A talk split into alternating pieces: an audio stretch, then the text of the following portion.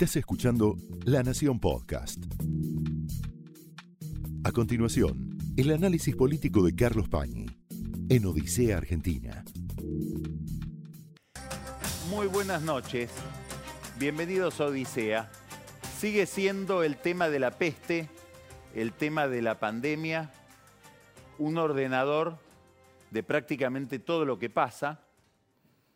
Y además es un fenómeno especialmente inquietante porque va mutando.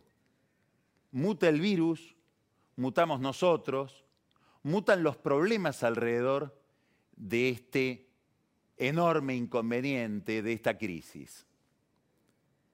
Por sobre esa realidad, después vamos a hablar con Jorge Macri del tema, que es intendente, está en el conurbano, es una zona hiperpoblada, ahí se vive parte del drama. Sobre esta realidad se monta un segundo problema que es la catastrófica gestión del gobierno en materia de vacunas. Catastrófica no solo por la impericia, sino porque además la impericia viene mezclada con negocios.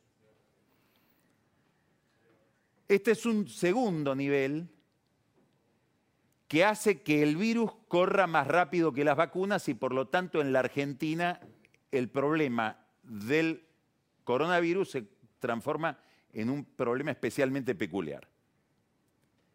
Hay una tercera dimensión que es cómo esto impacta en general en la vida pública y sobre todo cómo refuerza, cómo agrava una crisis económica que tiene motivaciones preexistentes, pero que en la medida en que no se logra acotar el problema de la epidemia, bueno, se ve especialmente impactada la economía, la vida de la gente por esta mala política en materia de eh, gestión de la pandemia, de sanitarismo.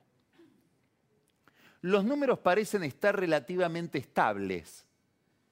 Insisto, después vamos a hablar con Jorge Macri de qué percepción tiene él del tema. Aún así, el sistema aparece cada vez más saturado. Primero porque obviamente es imposible eternamente postergar determinadas prácticas médicas a todo lo que no es COVID. Es decir, los centros de salud empezaron a recibir a enfermos con otras patologías, hay que operarlos, tratarlos, etc. Hay una peculiaridad especial en este momento que señalan algunos médicos, que es que daría la impresión de que el virus empieza a tener otras características, afecta a los más jóvenes, los afecta menos dramáticamente, pero más tiempo, con lo cual el uso de camas en los hospitales es más prolongado. Y después empieza a haber problemas de la economía de la salud. Por ejemplo, falta de oxígeno. Hay toda una polémica alrededor de la oferta de tubos de oxígeno para aquellos que están entubados.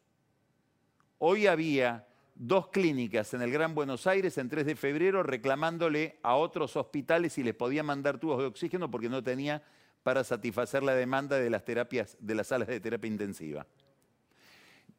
Clínicas que podrían derivar enfermos que no están tan graves a, hoteles, a hoteles de la zona, no lo pueden hacer porque no pueden proveer a esos hoteles de tubos de oxígeno. Aparentemente se pueden recargar, sí hay recarga de tubos de oxígeno, pero hay menos oferta de cantidad de tubos. Y por supuesto un problema de precio que se ve también en otro plano, que es el de los medicamentos. Hay una gran demanda en el mundo de determinadas drogas que tienen que ver con este tipo de internación que han producido una corrida extraordinaria en los precios. El gobierno, a través de la Secretaría de Comercio, a través del área de medicamentos del Ministerio de Salud, logró un acuerdo con una, cadena, con una asociación de droguerías, con una entidad que agrupa a los laboratorios de genéricos. Bueno, ese acuerdo consistió en fijar un precio que es un tope bastante más alto de lo que sucedía con esos precios hace unos meses. Son medicamentos que se han vuelto muy caros Gracias a eso empezó a haber abastecimiento. ¿Por qué? Y porque había una especulación con el abastecimiento de esas drogas por un problema de que las clínicas se negaban a pagarlas. Aparece, como siempre, de todo en estas crisis y aparecen también las peores cosas. Hay toda una polémica muy politizada entre la provincia de Buenos Aires, la ciudad, la provincia de Buenos Aires le reprocha especialmente a la ciudad ser el foco principal de la pandemia. Si uno ve los números, daría la impresión de que los números son los normales, los que deben ser por un problema de carga demográfica. Más o menos el 80% de los casos son bonaerenses, el 20% de los casos de el AMBA son de la capital federal. La discusión sobre qué hacer está como trabada Probablemente no sea tan urgente porque el sistema de salud está saturado, pero el número de casos es más o menos estable. El gobierno no termina de definir qué tipo de restricciones quiere implementar, por eso está cortado también el diálogo con eh, la reta y sigue pendiente la cuestión de la educación. En el gobierno de la Ciudad de Buenos Aires siguen abrazados a la idea de la presencialidad en las escuelas, aunque admitan en acuerdo con el gobierno nacional, una nueva generación, una nueva eh, colección de restricciones para la circulación.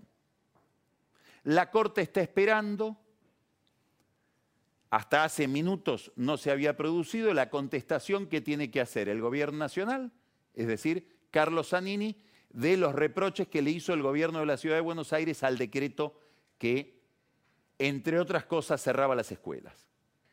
Zanini tiene tiempo hasta mañana, aproximadamente a las 9 de la mañana, para contestar ese escrito. Después tiene que ir ese mismo escrito que presenta Zanini a la Procuración. La Procuración, por lo que viene haciendo últimamente, lo, se quiere sacar rápido encima el tema, obviamente. Y después tendrá que decidir la Corte y habrá que ver qué decide. Daría la impresión de que hay un consenso para decidir que hay un artículo inconstitucional en el decreto que es el que afecta o pasa por encima de la autonomía de la ciudad de Buenos Aires. Muy probablemente la Corte también haga una gran exhortación a el cuidado sanitario de tal manera de quedar la propia Corte al, al, margen de cualquier tipo de problema que pueda haber en cuanto al riesgo que se está viviendo hoy, que no le vayan a decir, bueno, ahora hay más muertos o más enfermos por culpa de tu fallo. ¿Cuándo va a suceder todo eso? No lo sabemos. ¿Puede haber gente en el gobierno que esté especulando con que se trabe la discusión dentro de la Corte para llegar al viernes? El viernes cae el decreto, pierde vigencia, habría que hacer otro, probablemente otro un poco más prolijo. Bueno, es un ajedrez complejo, procesal. En la Argentina de hoy, tan judicializada, es imposible entender la vida pública, ni siquiera se puede entender la política de salud si uno no se especializa en derecho procesal, que es el más aburrido de los derechos. Todo esto está sobredeterminado, está agravado por una enorme opacidad en la política respecto de las vacunas. Ayer hubo una presentación, tuve la suerte de hablar con alguien que asistió, lo organizó una consultora muy importante de los Estados Unidos, una presentación del chairman y CEO de Pfizer, que se ha convertido en el laboratorio del mundo. Albert Burla. Curiosamente es un veterinario, griego, de origen judío, con un drama familiar extraordinario, muy conmovedor porque perdió toda su familia en el holocausto. Hizo prácticamente toda su carrera en el área de productos y también específicamente de vacunas de Pfizer, y contó cuál fue su experiencia con la vacunación, con la creación de la vacuna, pero sobre todo me quiero detener solo en este aspecto, que es el que nos puede de rebote tocar nosotros, con la comercialización. Dice, nosotros en Pfizer elegimos 84 países. Esto dice Bourla ayer en esta presentación que hizo para un grupo de inversores. Esos 84 países los clasificamos en países de altos ingresos, de ingresos medios y países pobres. A los países de altos ingresos, por ejemplo Estados Unidos, le ofrecimos la vacuna que la hicimos en asociación con BioNTech, a 20 dólares por dosis. A los países de ingreso medio les ofrecimos la vacuna a 10 dólares por dosis. Y a los países de bajos ingresos, a los países pobres, por el costo. Y aclaró, no voy a decir cuál es. Bueno, esta es la vacuna que se le ofreció a la Argentina en 14 millones de dosis, entre otras cosas con una especie de privilegio, de prioridad, porque la Argentina había ofrecido centros de salud y enfermos para los procedimientos, para los protocolos de creación de la vacuna, esta vacuna, por las razones que fuere, el Estado argentino no la adquirió. Y ahora le están dando instrucciones al embajador en Estados Unidos, que es especialmente eficiente y metódico, Jorge Argüello, para ver si puede recomponer las relaciones con Pfizer y conseguir algo de las vacunas que rechazamos. 14 millones de dosis. Estamos anunciando, el gobierno anuncia de a 300.000 que llegan en distintos aviones de aerolíneas desde Rusia, desde China, etc. 14 millones de dosis, el Estado argentino les dijo que no. ¿Qué cuenta Borla, el chairman de em, Pfizer? Que este año ellos van a producir 2.500 millones de vacunas y el año que viene 3.000 millones. Escucha este dato. Hasta el año 2019 incluido, el mundo producía 3.000 millones de vacunas. Hoy un solo laboratorio produce 3.000 millones de vacunas, va a producir en el año 2022 solo vacunas de coronavirus. Estamos ante un nuevo fenómeno que todavía el cerebro no lo termina de registrar. Ya los países avanzados, Europa, Estados Unidos, etcétera, están en la fila de la contratación de esas vacunas. Hay lugares como Estados Unidos donde ya hay una sobreoferta de vacunas. Inclusive en Miami están diciendo ahora queremos fomentar el turismo de la vacuna. Que vengan los turistas y se vacunen acá. Los vacunamos gratis si quieren. Esto lo dijo el alcalde de Miami para promover la reactivación del turismo en la ciudad. ¿Por qué rechaza la, vacuna el gobierno? No, nadie explica. Sí, se dan explicaciones legales, que no tienen razón de ser ahora porque le están diciendo a Argüello que busque la vacuna de Pfizer, que van a tener que corregir la ley seguramente si es que la consigue. Hoy no hay vacunas en ningún lado. Muy difícil de conseguir ahora para ahora. Es obvio que el gobierno se entusiasmó muchísimo con la vacuna de AstraZeneca. ¿Por qué? Porque Hugo Sigman, muy ligado al kirchnerismo, muy ligado a Alberto Fernández, muy ligado a Ginés González García, los convenció de que esa era una buena opción, entre otras cosas porque él era subcontratista de AstraZeneca. Sigman iba a realizar la producción industrial, no científica, no la investigación de la vacuna, la producción industrial de algo que se eh, inventó en AstraZeneca y la Universidad de Oxford. Y los envases los iba a poner un laboratorio mexicano. El gobierno a ciega fue detrás de Sigman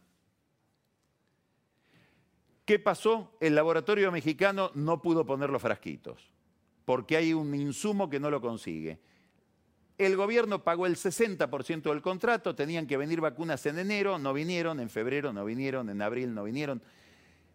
Habían prometido que empezaba en abril la vacunación en serio. Bueno, ahora parecería que podrían muy potencialmente las vacunas de AstraZeneca, que ya pagamos en un 60%, llegar en mayo. Así llegamos a Rusia, porque un amigo de un amigo es amigo de Oliver Stone, que tiene un productor argentino, Fernando Zulichín, que estaba filmando con Putin un documental y entre toma y toma aprovecharon para decirle si no tenía unas vacunas que le sobraban y así se resolvió así como se resolvió, es una forma de decir, el problema de la vacuna. Por eso están llegando con cuentagotas. Y acá aparece la otra novedad, por eso hablo de opacidad. Otro empresario, amigo del poder, el esposo de la ex senadora María Laura Leguizamón, Marcelo Figueiras, Laboratorio Richmond, muy ligado al kirchnerismo, sobre todo muy ligado en un momento a Amado Vudú. Esto que voy a decir ahora parece increíble, pero sucede. El ministro de Salud de la provincia de Buenos Aires dice, nosotros veníamos hablando con Figueiras en secreto y cuando nos enteramos de que los rusos podían delegar en un laboratorio la fabricación de la Sputnik, el laboratorio Gamaleya podía delegarle a un industrial la fabricación, como AstraZeneca lo hace con Sigman, así dice Goyan, le pasamos el dato a Figueiras para que Figueiras haga el negocio él y no otro. ¿El negocio cuál es? Tener la concesión de los rusos para después venderle al Estado argentino. Figueiras ahora está armando el fondo, porque acá hay una ley, no en la Argentina, en todo un sector del empresariado, cuidado con tocar plata para hacer un negocio. Está buscando quiénes le prestan la plata, son 60 millones de dólares. Este fondo, este fideicomiso, el principal operador del fideicomiso para armarlo es Jorge Brito, hijo. Y ahí van empresarios, todos del elenco de amigos del poder, encabezados por Filiberti, que como ustedes saben es socio de Manzano y Vila en la compra de Edenor. Es otro empresario que le vende monopólicamente cloro al Estado.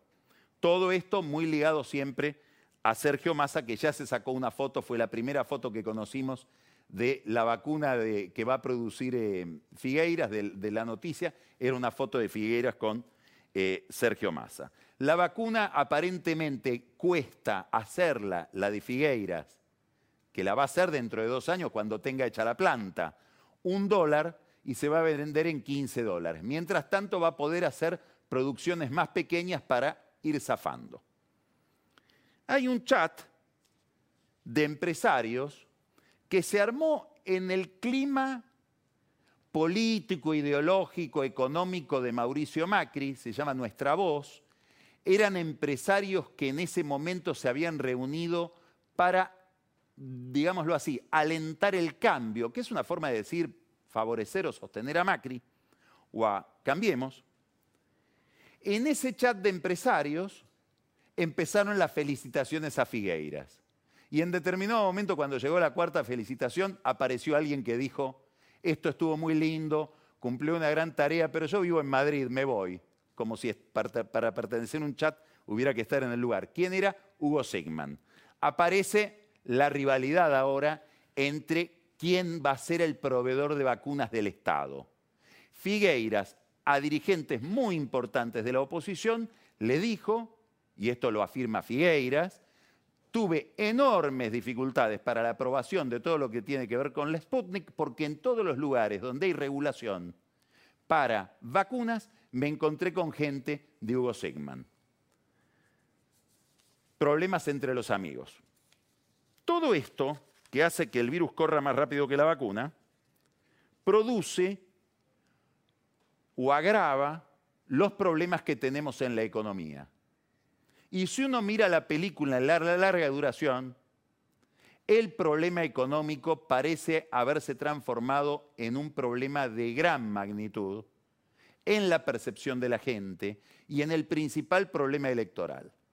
Ahora me gustaría llamarle la atención sobre algunos datos de una encuesta, de una investigación de la consultora Isonomía, para hablar de esto que estamos hablando. Están acá en la pantalla. Mire esto. ¿Cuál es el principal problema suyo y de su familia? La gente lo dice con distinto nombre. Nombra con distintas palabras la misma cosa, la economía. 75% de la gente que opina que su principal problema es económico. Esto es muy difícil. Hay que remontarse mucho tiempo atrás para encontrar que el 75% de los consultados ven que el problema principal es económico. Mire dónde está la inseguridad, 6%. 30% la economía en general, 21% el desempleo o la informalidad, tener un empleo en blanco. la plata que no alcanza, 16%. La inflación, que es la plata que no alcanza, dicha de otro modo, la devaluación, 8%. Recién ahí en el quinto lugar aparece la inseguridad. Ahora vamos a ver otro cuadro, otro gráfico de la misma encuesta de isonomía. ¿Cómo evalúa la gestión de Alberto Fernández en materia económica? Mire cómo empezó esto, 64% positiva, 25% positiva. Pero fíjese el último mes, de 31 a 25. Mire la negativa, llegó a 71%, con una suba de 66 a 71 en el último mes. Vamos a ver otro. Y este puede ser el más abstracto, puede ser el menos comprensible en manera directa, a mi juicio es el que más afecta a la discusión política, el comportamiento político de la gente. Es yo estoy igual o peor que hace un año, me está yendo mejor o peor. 67% dice peor, 23% dice que le va igual, y solo 10% dice que le va mejor. Ahora compare, mire el peor, la línea del peor, y si me, remito al 2018, es decir, está llegando Alberto Fernández a los números de peor que tocó en un techo juntos por el cambio. Es decir, empiezan métricas en este gobierno en materia económica muy parecidas a las del momento del cual se cumplieron tres años, tres años, esto hay que mirarlo porque tiene todo que ver con este estado de ánimo, tres años de la corrida que empezó el 24 de abril del 18. Si la Argentina está atrapada en una crisis desde hace tres años sin salida. Bueno, ¿por qué esto es importante? Acá hay que pensar este problema. Es importante para la gente, no sabemos si es tan importante para el gobierno. El gobierno desatiende muchos temas, temas graves.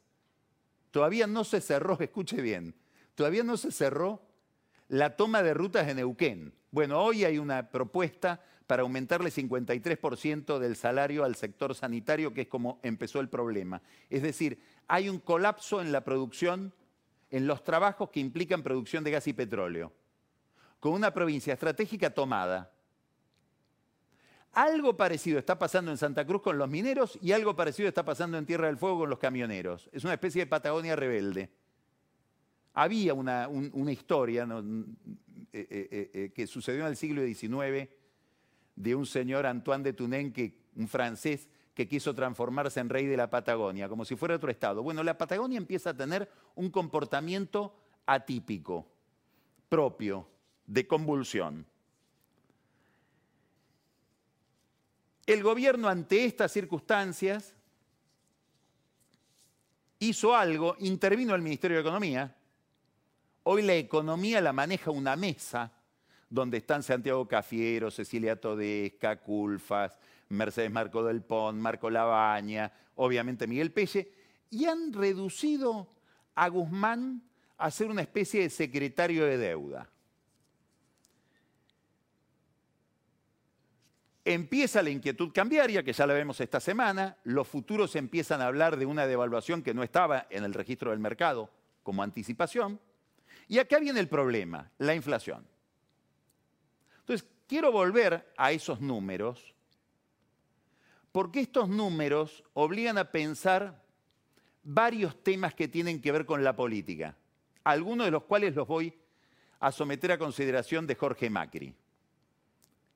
Con estos números que mostramos, sobre todo con los problemas de percepción de cómo me iba y cómo me está yendo, tenemos un problema central que es el problema del salario real.